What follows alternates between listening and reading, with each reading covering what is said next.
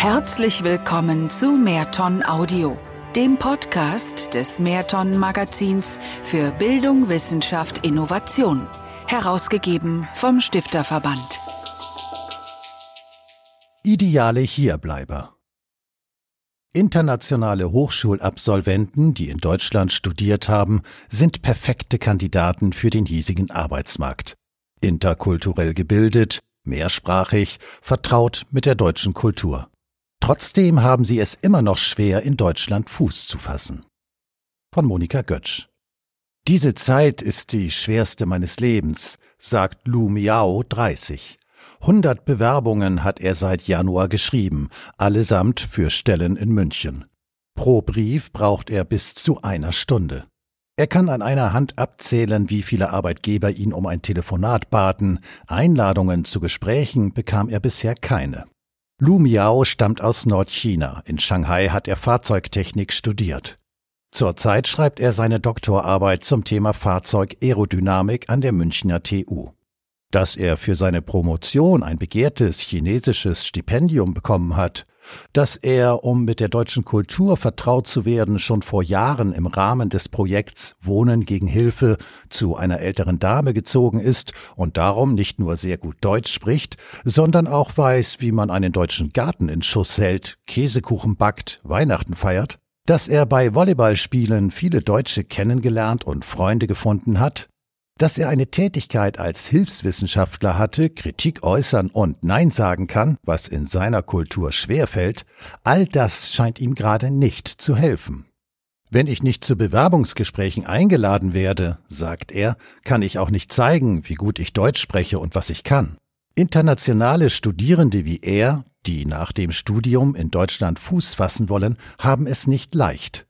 Umgekehrt ist es auch für Arbeitgeber schwierig, kompetente Fachkräfte aus Europa und anderen Teilen der Welt zu gewinnen. Dabei herrscht weiterhin Mangel, vor allem an Informatikern und Ingenieuren. Zwar waren die Marketingstrategien der Bundesregierung und des DAAD erfolgreich, jeder zehnte Studierende kommt bereits aus dem Ausland, aber Anders als von Bund und Wirtschaft erhofft, gelingt es nicht, eine große Zahl in Deutschland zu halten. Lediglich 54 Prozent der Drittstaatsangehörigen fassen in Deutschland langfristig Fuß. Wir haben uns gefragt, woran das liegt, sagt Muhini Lokande vom Forschungsbereich beim Sachverständigenrat Deutscher Stiftungen für Integration und Migration. Eine vom Stifterverband geförderte und vom Forschungsbereich durchgeführte Studie erlaubte es, über 400 internationale Studierende während des Studiums und anderthalb Jahre später, als ein Großteil die Hochschule verlassen hatte, nach ihren Zielen und Erfahrungen zu befragen. 70 Prozent der befragten internationalen Studierenden gaben an, nach Studienende in Deutschland bleiben zu wollen. Nach Abschluss ihres Studiums sind die Wiederbefragten mehrheitlich geblieben, darunter auch solche, die das ursprünglich nicht geplant hatten. Bleiben und Berufseinstieg sind allerdings nicht dasselbe. Nur vier von zehn gehen einer Erwerbstätigkeit nach, die ihren Lebensunterhalt sichert. Drei von zehn sind noch auf Arbeitssuche. Viele aber, so Lokande, zogen weiter. Die Leute sind sehr mobil, fast alle internationalen Absolventen suchen bundesweit, wenn nicht international nach Jobs, sagt Lokande. Man zieht dahin, wo man die besten Karrierebedingungen hat. Deutschland steht in internationaler Konkurrenz. Matthias Winde vom Stifterverband ist überzeugt, man kann etwas dafür tun, internationale Studierende in Deutschland zu halten. Studierende, die schon immer den Wunsch hatten, in ihre Heimat zurückzukehren, werde man zwar nicht halten können, all die anderen aber, die ihr Studium erfolgreich abgeschlossen haben, kann man dabei unterstützen, den Sprung auf den deutschen Arbeitsmarkt zu schaffen. Zwei Säulen sind dabei entscheidend, sagt Winde, die soziale und die berufliche Integration. Ob ein Absolvent bleibt, hängt nämlich, so die Studie, einerseits davon ab, was er oder sie will, andererseits davon, was der Absolvent kann. Wer von den Befragten wusste, wie Bewerbungsverfahren ablaufen und der Arbeitsmarkt funktioniert, Unterstützung bekam im Bewerbungsprozess und während des Studiums ehrenamtlich tätig war, blieb eher in Deutschland. Praxiserfahrungen während des Studiums sind das A und O, sagt Lockhande. Praktika haben für den potenziellen Arbeitgeber eine klare Signalwirkung. Das Problem? Nicht in jedem Studiengang sind Praktika Pflicht. Ob sich jemand auf ein Praktikum bewirbt, hängt oft von der eigenen Initiative ab. Gerade internationale Studierende müssen häufig arbeiten, um ihren Lebensunterhalt zu bestreiten. Die Zeit für Nebentätigkeiten ist eingeschränkt. Und in anderen Ländern haben Praktika eher eine geringere Bedeutung. Das gilt, so Lu Miao, auch für China. Er selbst hat zwar im letzten Jahr ein viermonatiges Praktikum gemacht bei BMW, seine deutschen Kommilitonen allerdings können häufig mehrere Praktika vorweisen. Vielleicht ist das normal, sagt Miao. Wir Ausländer müssen erst die Sprache und Kultur kennenlernen. Das ist sehr anstrengend und kostet Zeit.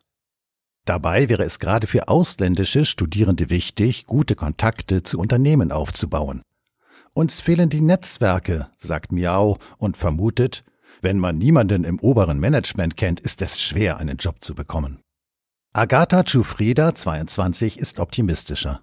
Ihr erscheinen die Bewerbungsverfahren in Deutschland transparenter und objektiver als in der Heimat. Sie kommt aus Sizilien und studiert seit vier Jahren in Passau. Anfangs Kulturwirtschaft, inzwischen Wirtschaftswissenschaften. Deutsch fällt ihr leicht. Schon vor Beginn des Studiums war sie ein paar Mal in den Sommerferien hier. Nach dem Abi hat sie als Au pair in Düsseldorf und am Bodensee gearbeitet. Sie hat in einer Fastfood-Filiale Burger verkauft und in einer Bäckerei gelernt, den hiesigen Dialekt zu verstehen. In ihrer WG spricht sie nur Deutsch, inzwischen hat sie auch einen deutschen Freund. Ein Praktikum hat sie zwar noch nicht gemacht, Sizilien ist weit, die Reise teuer, in den Sommerferien war es ihr darum bisher wichtiger, nach Hause zu fahren, aber sie plant, das Wintersemester ganz freizunehmen für ein Praktikum. Denn Deutschland ist, auch wenn ihr das Meer manchmal fehlt, inzwischen zu einem zweiten Zuhause geworden. Sie möchte bleiben und weiß, Praktika sind entscheidend für ihre Karriere. Sie weiß auch, wie wichtig es ist, über den Arbeitsmarkt Bescheid zu wissen, interessante Lebensläufe zu verfassen und fehlerfreie Bewerbungen. Denn 40 Stunden im Monat arbeitet sie als wissenschaftliche Hilfskraft bei eStudi, ein Projekt, das auf Initiative des Stifterverbandes im Rahmen von Study and Work gefördert wurde, um internationale Studierende und Absolventen besser in den Arbeitsmarkt einzubinden. Elf Prozent der Studierenden in Passau, erzählt Luise Haag von der Abteilung Internationales und Studierendenservice der Universität, kommen aus dem Ausland. Der Pass, der ihnen gleich zu Beginn des Studiums in die Hand gedrückt wird, soll sie anregen, gezielt an Aktivitäten teilzunehmen, die ihre Chancen auf dem deutschen Arbeitsmarkt verbessern.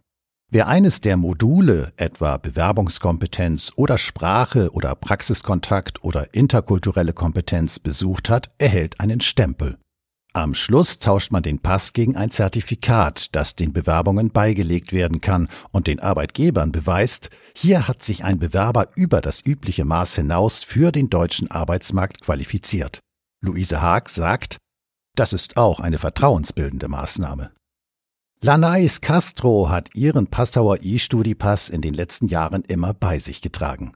Die Brasilianerin hatte schon in ihrer Schulzeit ein Jahr in Deutschland verbracht. Von einem Masterstipendienprogramm im Bereich der Public Policy las sie in der Zeitung kurz vor Ende ihres Bachelorstudiums. Sie bewarb sich. Und seitdem hat sich alles verändert. Im April 2016 kam sie nach München und besuchte einen Deutschkurs. Im Oktober darauf zog sie nach Passau. Sie mag das regionale Bier, vor allem das helle, Kaffee und Kuchen am Nachmittag. Die Long-Term Orientation der Deutschen. Auch Pünktlichkeit und Planung sind für mich wichtig geworden, sagt sie. Manchmal ist ihr die Bürokratie ein bisschen zu umständlich. Manchmal liege auch zu viel Augenmerk auf Details. Aber sie schätzt es, andere Lebensweisen zu verstehen und neue Perspektiven einzunehmen. Ich habe erkannt, dass man sich Mühe geben muss, um sich an die deutsche Kultur anpassen zu können. Integration ist keine Einbahnstraße. Deutsch lernen ist auf diesem langen Weg der erste Schritt. Seit April macht sie in Hamburg ein Praktikum bei einer Stiftung, die als Partner zwischen der EU und Lateinamerika fungiert. Luise Haag korrigiert ihr Motivationsschreiben. Ich dachte, ich hätte eine super Bewerbung verfasst, sagt Lanaes Castro lachend, aber sie hat doch ein paar Sachen gefunden, die man verbessern konnte. Das war ultra gut. Ab September, wenn die Masterarbeit abgegeben ist, wird sie Bewerbungen schreiben. Sie möchte in Deutschland bleiben. Vom Ausland aus, vermutet sie, könne man mehr für Länder wie Brasilien tun als in den Staaten selbst. Ich glaube an die Macht internationaler Institutionen, Realität zu verändern. Die Gesellschaft für internationale Zusammenarbeit GIZ imponiert ihr oder Human Rights Watch. Sie weiß, in Passau werde ich nicht arbeiten können, aber mir ist egal, wo es ist. Hauptsache, ich finde einen ersten Job. Interkulturelle Kompetenzen spielen auf dem Arbeitsmarkt tatsächlich eine wichtige Rolle. Für global aufgestellte Unternehmen ist auch interessant, Absolventen in ihren Auslandsdependancen einzusetzen. Lu Miao hätte in Peking bei BMW arbeiten können. Er hat lange hin und her überlegt und schließlich abgelehnt. Weil seine Doktorarbeit noch nicht fertig ist und weil er in Deutschland bleiben möchte. Gesundes Wasser, bessere Luft, sichere Lebensmittel, allein das. Volleyball, die deutsche Kultur. Man weiß genau, was der andere will. Anders als viele internationale Studierende kennt und schätzt er die berufsvorbereitenden Angebote seiner Hochschule. An der TU hat er gelernt, Bewerbungen zu schreiben, sachlich und direkt und selbstbewusst. Seine Vermieterin, eine Psychologin, unterstützt ihn hin und wieder dabei. Er wird weiter täglich nach Jobs gucken. Eigentlich spricht alles für ihn. Ob ihm Name und Herkunft im Weg sind? Viel Zeit hat er jedenfalls nicht mehr. Bis Ende August braucht er eine Stelle. Dann läuft seine Aufenthaltserlaubnis ab. Anfang Mai schließlich ist es soweit. Eine Firma in München lädt ihn zum Bewerbungsgespräch. Er bekommt die Stelle. Ich bin sehr zufrieden. Sie hörten einen Artikel aus dem Mehrton-Magazin des Stifterverbandes. Wenn Sie mehr erfahren wollen, besuchen Sie uns auf www.mehrton-magazin.de.